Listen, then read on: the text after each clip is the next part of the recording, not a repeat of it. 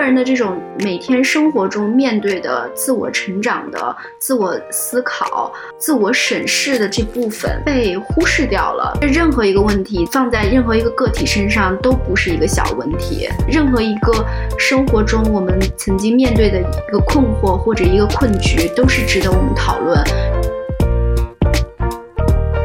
我们要看到真实的自己，并且接受它。但另一方面，我们也是开放的，因为我们是希望自己不断的去成长的，并且有一天我们再回看今天自己的表达，我们可能会想要去推翻它。我觉得推翻是一件好事，证明我们是有变化、有成长的。我们这种生活以及看问题的方式。有的人可能觉得是悲观吧，但其实对我来说，我觉得是挺有勇气的。就是名为悲观，实为勇敢吧。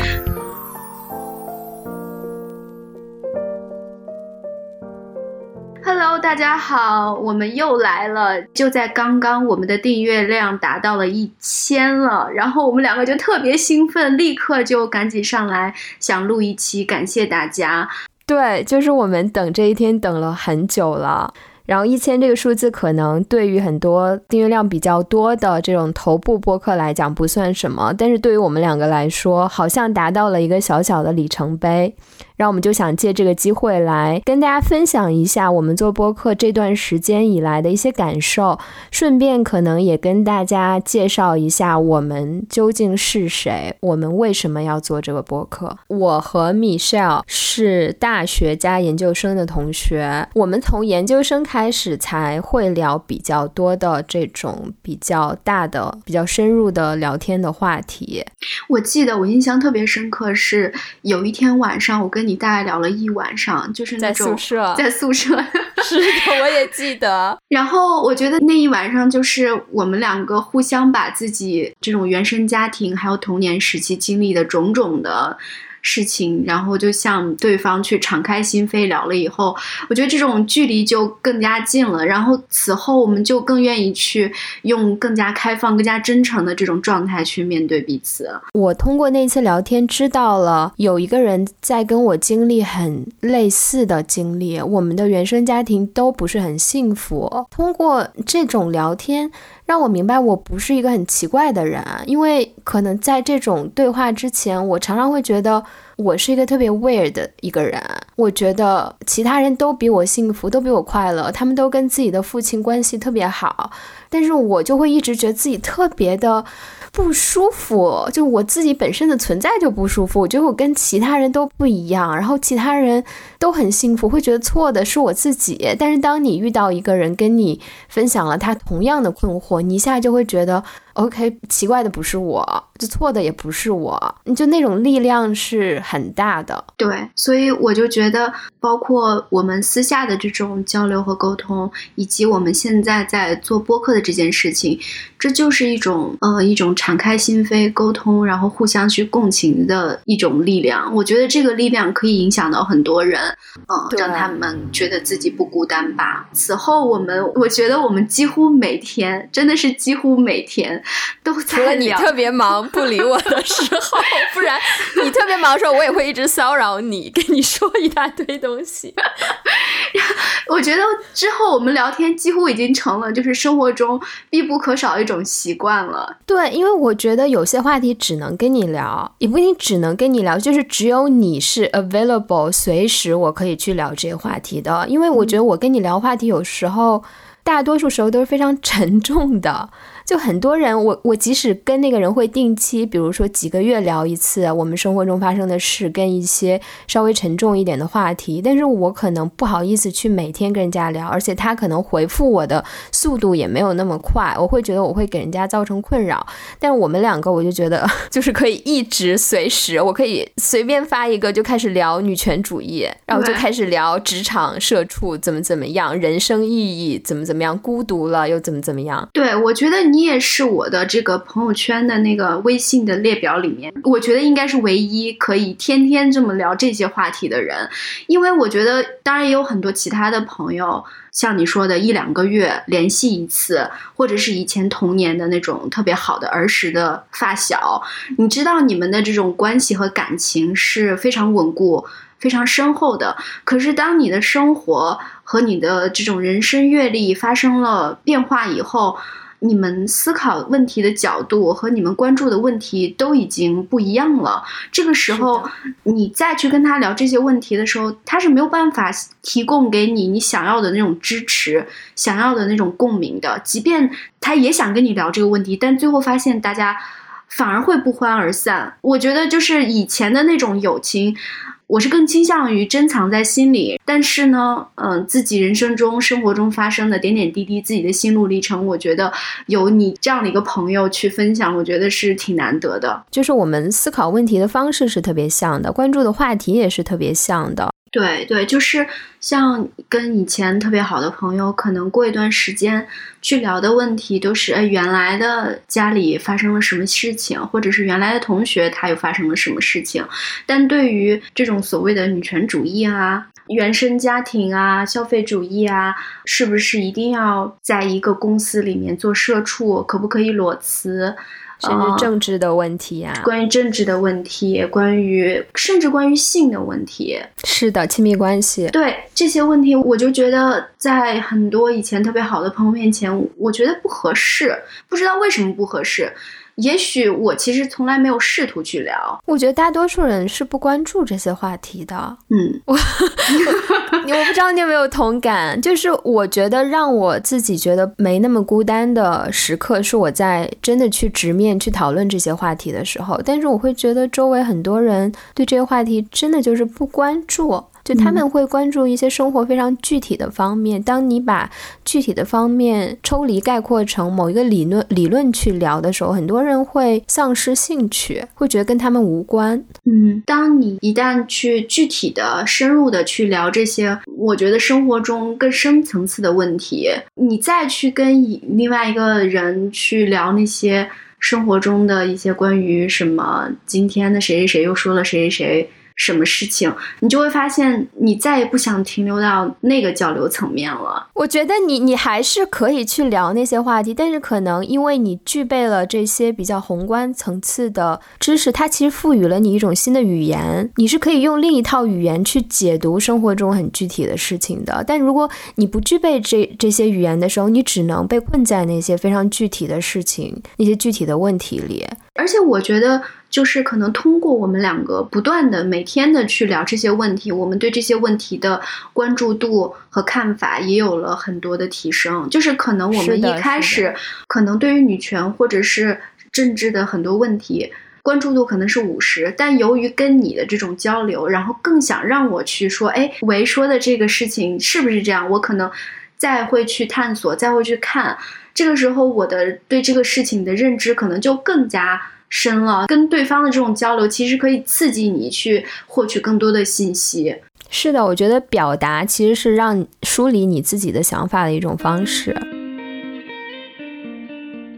我们为什么会从这种我们两个人之间的对话，忽然开始想通过播客这个途径，让我们两个之间的对话让更多人听到呢？因为我一直是一个播客，我觉得我算蛮重度的用户吧。我有非常非常多喜欢的播客，他们带给了我非常多的启示。因为播客跟阅读相比，它其实是一个你更容易去接触的、更容易去吸收的一个一个信息获取的途径。而且播客跟微博这种信息相比，它其实是更深刻的、更整块的。因为微博是非常碎片化的，女性主义啊、消费主义这些概念，全部都是我从播客里获得信息，然后之后我可能再去做一些更深入的阅读。所以我觉得它是我获取信息特别重要的一个途径。嗯，然后我现在在悉尼认识了一个播客的主播，我们两个都是那个不合时宜的听众群里面认识的，就是。想聊天的主播大宁，然后我们见面了之后，我了解了他做播客的一些事情。之前我其实考虑过这种自我表达的方式，但是我会自我怀疑，觉得像我们听的什么得意忘形啊、不合时宜啊、随机波波动啊这些播客的主播，他们其实都是非常嗯，价值与知识输出性的播客，我会觉得自己不配做这样的播客，因为我觉得我的输入可能没有那么多。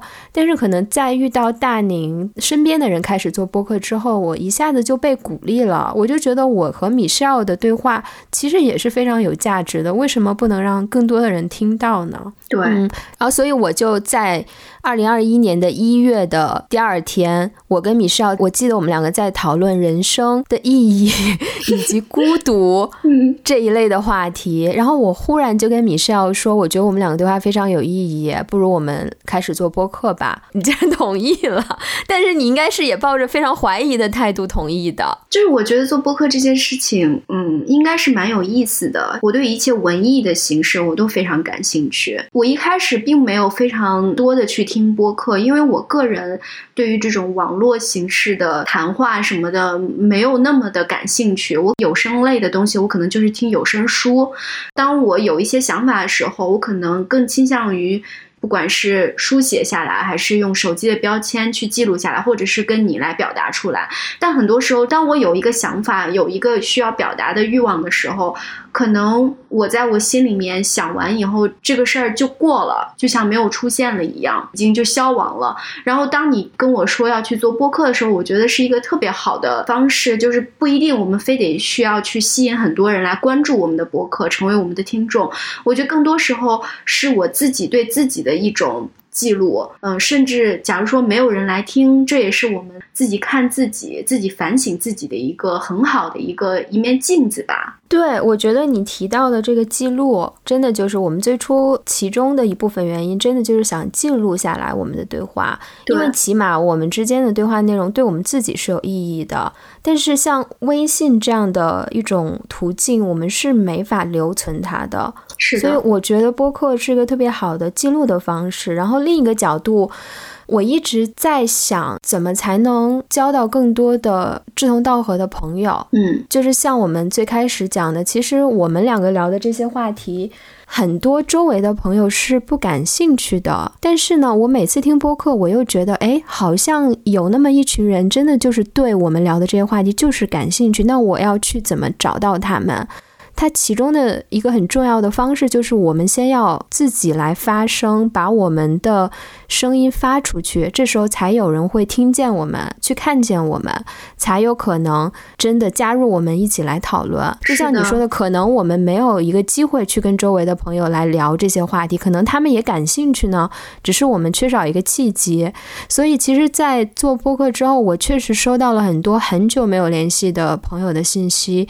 我可能对这个人一点都不了解，只是相互认识而已。然后我就发现，哎，这个人也对我们聊的这些话题非常感兴趣，而且他可能跟我们就是非常聊得来的人。所以我觉得这也是一个跟这个世界、跟更多的人去产生连接的一种很好的方式。对的，因为现在这个社会节奏这么快，你随着年龄增长，我们很难再去。结交到特别特别知心的朋友，很多时候大家就忙于自己的工作和生活，确实是给我们一个机会，让我们跟更多有共鸣的人有一些交流吧。包括像我们播客上面给我们留言的一些听众，就是我们会觉得特别欣慰。我们听众特别的棒，也都是一群特别有自己想法、敢于表达的人。嗯，是的。欢迎收听《悲观生活指南》。你可以在苹果 Podcast、小宇宙、喜马拉雅、网易云音乐、Spotify 等各大播客平台订阅收听我们的节目，并与我们留言互动。同时，你也可以在新浪微博搜索“悲观生活指南”找到我们。如果你喜欢我们的节目，请在苹果 Podcast 上给我们五星好评、转发分享，与我们一同与世界建立更深的连接。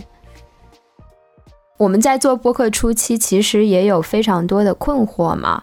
比如说，我们要怎么选题？我们要怎么给自己定位？怎么来宣传自己？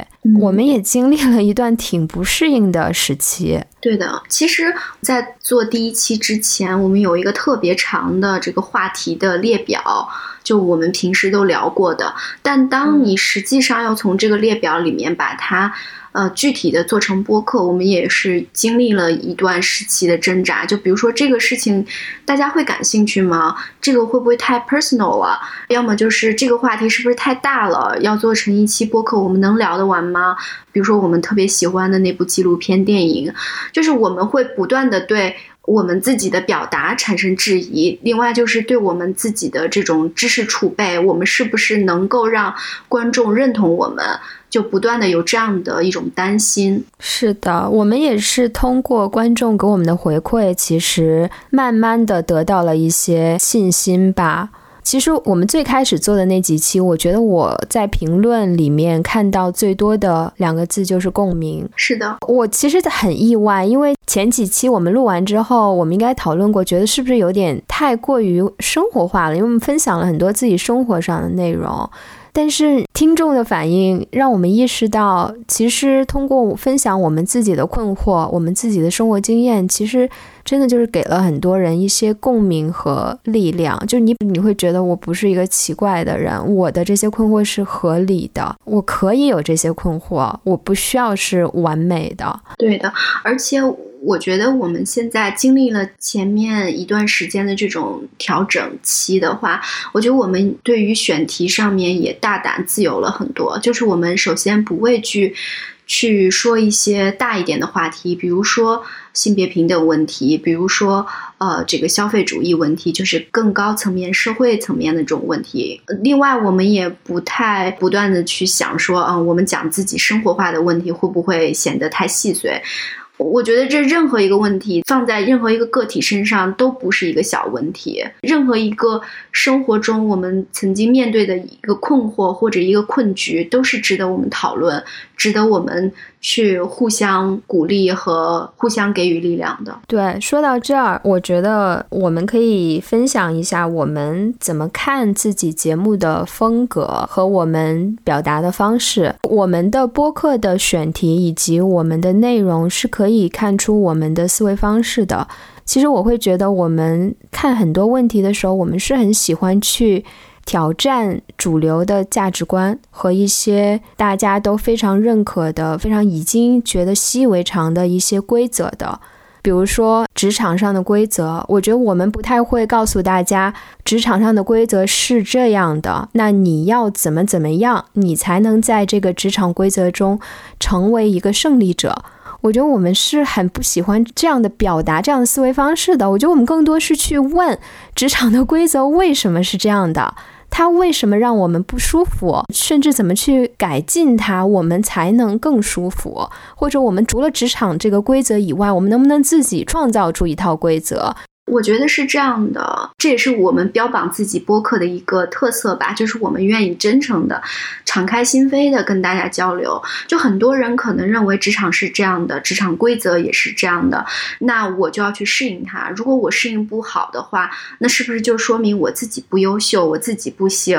我们两个的这个立场就是说，我们承认每一个人在面对这样的一个。体系和结构面前，我们个人的力量是非常微小的，我们只能去适应它。其实每一个个体面对这样的事情，他都会感到不舒服。没有一个人是完美的，没有一个人要做到百分之百的符合这个职场的规则。我是觉得这个职场的规则，它不应该是。被认为是既定的，就应该是那样，不应该被挑战的。是的，就是很很多事情，我们都不喜欢去从谴责个体的角度去想这个问题。就像你刚刚说的，你在职场里失意了，你没有什么拿到什么样的职称，没有做到什么样的位置。那你现在因为你做错了哪些步骤，然后我们来告诉你你怎么做才能拿到那样的职称。但那我觉得这就是很苛责个体，你会让个体觉得是我做错了，错的是我。但是我觉得我们更愿意从另一个角度去看这个问题，希望大家明白，像你说的，个体有时候力量是非常弱小的，而且。另一点就是，我觉得我们不喜欢把问题去简单化，就是把它归纳总结一二三四五六。嗯，问题是三个，解决方式是五个，你就可以成功，你就可以幸福，你就可以快乐，那是不可能的。在我们看来，我我们是承认并且看见这个世界以及每一个个体的复杂性的，任何事情都不是这么简单的。所以，我记得我们在聊第一期裸辞的题目叫“裸辞可以解救社畜人生吗？”但是很多人可能听完的一个反馈就是，两个主播并没有给出答案，因为我们就是没办法给出答案。这不是说。一句话、两句话，甚至一个小时就可以把它总结归纳出一个答案的事情。我们更想去聊的是这件事情的复杂性。我是觉得现在已经有一套的东西。去提供所谓的方法论，有些可能确实是有过一些研究，有东西有实质的这种料可以跟大家分享。但我就觉得，我们也同样作为职场社畜，我不想站在一个更高的高处去告诉你说，呃，你们应该这么做那么做，你们才能像我们一样成功。我们跟你们一样，同样觉得困惑，同样觉得职场是一件很多时候是令人不舒服的事情。是的。其实之前有人跟我提过，就说你们两个都在律师行业、法律行业工作，其实你们可以聊一些法律行业职场方面的问题。我觉得首先我们是可以聊的，但我们聊的点可能不是说教你如何做一个优秀的律师。这其中一部分原因就是我们觉得工作太辛苦了。我们不希望在我们难得的业余时间还在闷头去研究怎么做一个更好的社畜，对，太累了。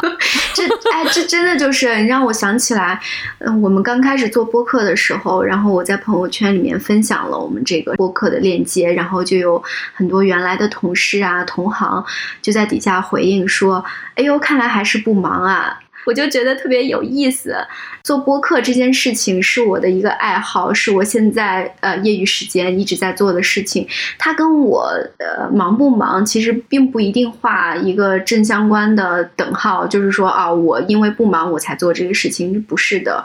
做播客是我特别忙的社畜人生、社畜生活的一个出口，我需要这个东西，不希望我的朋友圈里面或者是我给人的感觉就是我天天在加班。我觉得加班没。有什么好炫耀的？你可不可以再进一步的讲一下工作跟做播客这两件事情给你带来的不同感受？比如说你之前提过，呃，这种自己输出一个东西的这种跟工作你去写一些文件的这种不同的感受，就是因为我们第一期也提过，其实你要感到这种意义感，你是一定要自己去创造一些东西的。对对对，播客就符合了。这样的创造的这种形式，而工作可能是完全不一样的。对，这其实跟我们第一期讲的你提到的这种价值感、意义感是相关的。工作当中呢，我可能也很努力，我获得了很多人的肯定和赞美，认为我工作能力强，然后我每天工作的输出的成果也很多。但是呢，那个东西它不是我个人的东西，上面没有体现我个人的这种特点。没有体现我自己的想法，没有体现我自己的价值观。那我作为一个个体，作为一个人，我是有这种输出的、表达的需求的。这个一定是跟我的个人生活和情感情绪要息息相关的。如果我每天像机器一样去输出那种法律条款、法律条文，那个东西完全没有对我的生活、对我作为一个人的这种情绪有任何的影响。所以那种输出，它不是我们第一期所讲的这种有价值的输出。就是在这个播客上面，我才能真正的表达自己真正的所思所想。对我觉得播客真的就是特别真。真诚的表达，因为工作里面你其实是要去个人化的。你写出来的法律文件，我看到这个，我不应当想到哦，这个一定是免试要写的，一定不是我写的。我们需要尽量的把自己的个人特色。从这些法律文件里抹除，这才是一份好的法律文件。但是，播客就是单纯的、非常非常个人化的东西。但是话说回来，我们其实，在一段时间内，我们也会像你说的去调整自己。比如说，我们会害怕听众会不会因为我们表达某种观点太激烈了，就不喜欢我们。我们会不会丧失了另一部分没有这么激烈的观点的观众。播客这样的一个平台，你就是在用自己的真心再去表达，你表达的就是个人的情绪和感受，你很难免的，你没有办法去迎合所有人的口味，你没有办法获得所有人的喜爱，这必然是一个很个人化的东西。一旦是一个很个人化的东西，就会有人喜欢或者不喜欢，就会有人觉得你极端或者不极端。所以我觉得这是一个没有办法避免的一个结果。我们可以聊一下，我们为什么要起《悲观生活指南》这个名字？因为即使到现在，我有时候都会想，会不会有听众看到我们的名字就觉得这个播客太丧了，然后我生活已经够累的了，为什么还要听一个很丧的播客？或者会觉得你这个名字太大了，你凭什么给人家指南？我 我有时候会有这样的顾虑，所以，嗯，你觉得呢？我们可以先讲一下为什么我们最开始起这个名字。我记得当时是列了好几个，然后就好像这个听起来更顺口一点。哎，这个名字是我最开始写进去的，你知道为什么吗？因为当时我在绞尽脑汁想我们的播客名字，正好我旁边放了一本呃短篇小说集，叫《小镇生活指南》，然后我就在我就到处在看周围，然后找一些可以用来借鉴的、找灵感的词，然后就看到了这个，然后我就在想。其实我会把我们两个的聊天的内容跟一些其他人相比，定义为悲观，就是我们其实是非常丧的。所以我当时就把“小镇”两个字换成了“悲观”，然后把这个名字写下去了。我觉得我们两个人看问题的角度，通常或者是看问题的方式，通常都会比较批判一点，或者是把这个问题可能不会那么乐观，去觉得它以后一定会好的，或者是这个问题就很简单，就这么一下处理就可以了呀。就是我们总会去看到它的复杂性。我明白。其实我觉得。我们这种生活以及看问题的方式，有的人可能觉得是悲观吧，但其实对我来说，我觉得是挺有勇气的。就是名为悲观，实为勇敢吧。对，我觉得其实不是只有我们两个人这么看问题或者看世界。我相信这个问题到底它对我们生活的影响的程度，我们在其中的时候，我们开不开心，呃，快不快乐，是每个人他每天能具体能感受到的。只不过很多人他不愿意去聊这个问题，或者是他由于种种原因，他认为自己不应该去聊这个问题，会觉得大家都在这么辛苦的在努力，你为什么要去放大自己的这种不开心？是的，但对我们来说，反而是你要真的跟丧的人可以去共情，去聊这个话题，这只是一个你们去看世界的一个起点。那之后怎么去处理、面对这些问题，其实是另一种方式。所以我之前跟你分享，我看到加缪说过的一句话，就是宣告存在的荒谬性不能作为目的，而仅仅是一个起点。我就觉得很契合我们做这个播客的一些想法。就我们是悲观，我们是丧，我们是质疑很多很多生活中的规则，好像生活中有很多痛苦，但这只是一个起点。我们现在就是来讨论我们如何去面对它。嗯，我同意。而且，我觉得现在我们所处的社会上，尤其是中文语境这个社会里面，流行一种风气，就是你个人的问题，你个人的这种生活中的喜怒哀乐是不值一提的，调门都是我们来看我们这个国家的。兴亡，我们这个民族的历史和我们的那个光明的未来，啊，我们要把自己的个人的命运放在这个历史和国家的这个共同命运里面，就是个人的这种每天生活中面对的自我成长的、自我思考、自我审视的这部分被忽视掉了，或者是被人为的去抹去了。大家会打压你去呃做这方面的思考，或者是这方面的表达，而我觉得我们的观点是说，在生活中我们每一个个体遇到的这些困惑，都值得被拿到明面上，拿到桌面上，跟呃周围的人去探讨。我觉得只有我们每个个体去勇敢的去面对我们生活中每天面对的这种困惑，我们的生活才会变得。对自己的生活更有把控。对，因为其实像你说的，现在很多大家的想法就是有了钱我就幸福了，找到一个好的老公、多金的老公我就幸福了，我去整容把自己整得很美我就幸福了。就是其实我我觉得我们更想探讨的是，这是真的吗？你这么做真的会幸福吗？有没有？是不是我们的生活当中有一些其他的你没有去注意到的一些事情让你不幸福？那我们现在来把它拆解，来讨论这些东西的存在，让大家看到这些东西，然后一起来讨论。而且我觉得我们都是很反这种社会达尔文主义的，就是说你的不幸是因为你不够努力。就很多时候，嗯，就不是这样的。是的，我觉得社会达尔文主义就是一种，就是强者去塞给这个社会的一种规则。是的，我们要问强者为什么这么强，我们为什么这么弱？我们的起跑线为什么是不一样的？不管现在既定的规则和结构，它肯定是人为的一种选择。那你在做这个选择的时候，你考虑了什么？这肯定是一牺牲一部分人，然后去 benefit 另外一部分人的一个结果。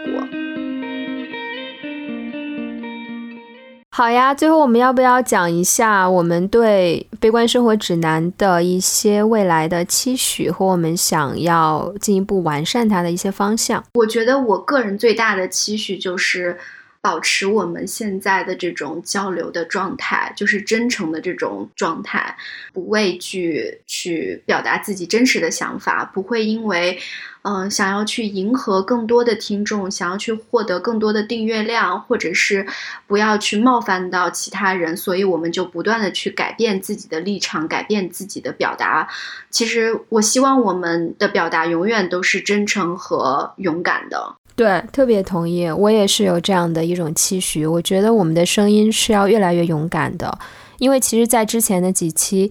嗯，像我们做的女上司的那一期做完之后，我们就是有一种怕，觉得这个观点是不是太激进了？既冒犯女上司，又冒犯了一些男性。但其实我们现在会觉得，我们真的就是要勇敢的发声，这才是真诚的一部分。我们不希望害怕不被别人喜欢，不被所有人喜欢，我们就把自己的声音削弱了，因为我们是不可能让所有人都喜欢的。而且我们觉得这种。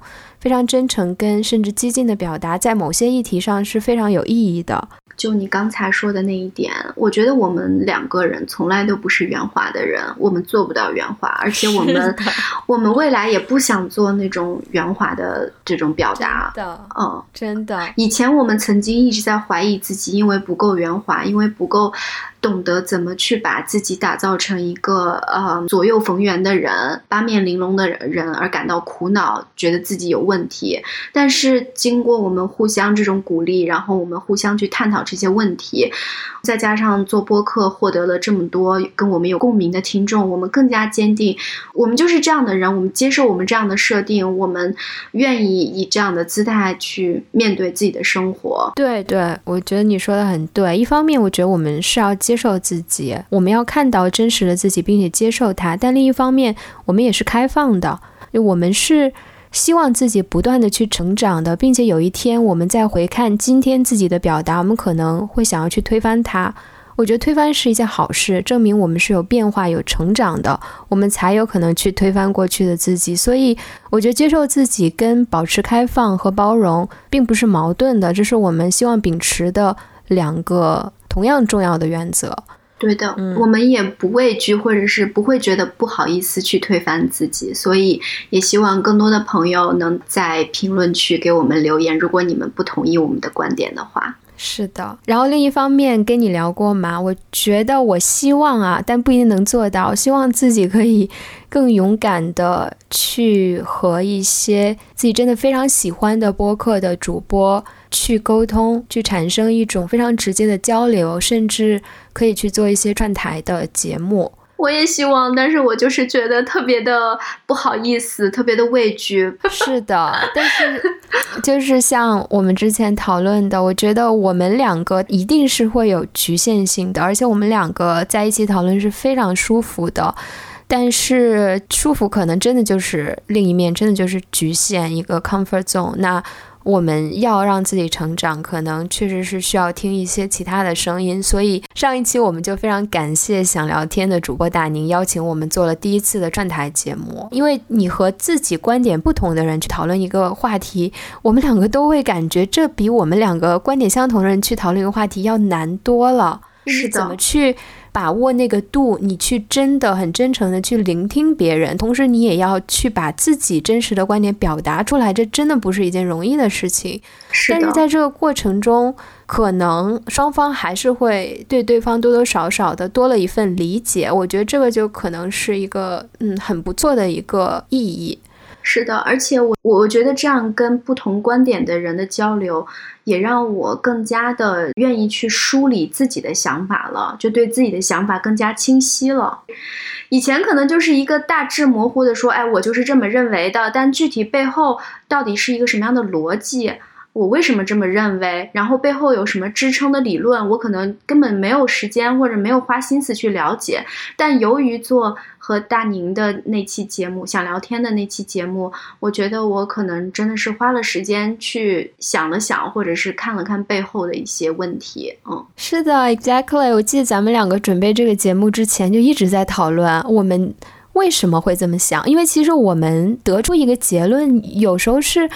我没有梳理背后的逻辑，我们就是很模糊的知道这样的一个结论是对的。那我们真的去梳理背后的逻辑，我们才了解到为什么我们就会认为这样是对的。对，而且在梳理的过程中，我们也不是说一味的去坚持说，因为我就是这么认为的，所以我要给自己去找证据，硬硬的去给自己找这些支撑的一些材料。但其实，在这个过程中，我们也是开放的。作为结尾，我们要不要每个人推荐一集到目前为止我们最希望推荐给观众的《悲观生活指南》的一期啊？我觉得每一期我们两个人交流的方式都会有一些不一样呢。我们一起说那个数字吧，就是那个 EP 零几的后面那个几，看我们两个说说的是不是一样的。好，一二三，三六啊，三是啥呀？三是心灵奇旅哦，OK，我我我的是六，是女上司的那一集。其实我在六和三之间在徘徊。其实我也蛮喜欢六的。嗯，我会觉得六现在太被低估了，因为它几乎是我们所有的这些期，除了最新的那一期啊，刚发布。所有期里面，呃，播放次数最低的一集，但是我真的觉得从准备到录制到最后剪辑到最后听到成品，这一期都是我最喜欢的。我觉得你上次那一期确实是不错，因为，哎呀，我们这有点自卖自夸，就是节奏把握的很好，然后时间也控制很好，而且我们每个人表达也比较流畅，是吧？嗯，而且我在里面讲到了对我而言特别重要的秘密。结果大家都说：“哎，你讲的这个太不劲爆了，可能很多人都没有听到，所以我就觉得很遗憾。”嗯，那你为什么会喜欢《心灵奇旅》呢？嗯，我喜欢《心灵奇旅》是因为我觉得我们两个人在里面聊得蛮开心的。就是你听整个的这个过程，两个人的这个状态是特别轻松的，在聊一个很有意思的电影，就是那种感觉会让我觉得很开心。听完以后 就是那种就有点雀跃的感觉，但可能跟我们《悲观生活指南》的这个主题又有点不太一样啊，内容还是很悲观呀。嗯，嗯，对。好呀，好呀！最后还是再一次感谢大家收听和订阅《悲观生活指南》。是的，特别感谢你们，我觉得特别不容易。嗯，好呀，希望 希望大家继续留言，不要吝啬你们对我们的喜爱。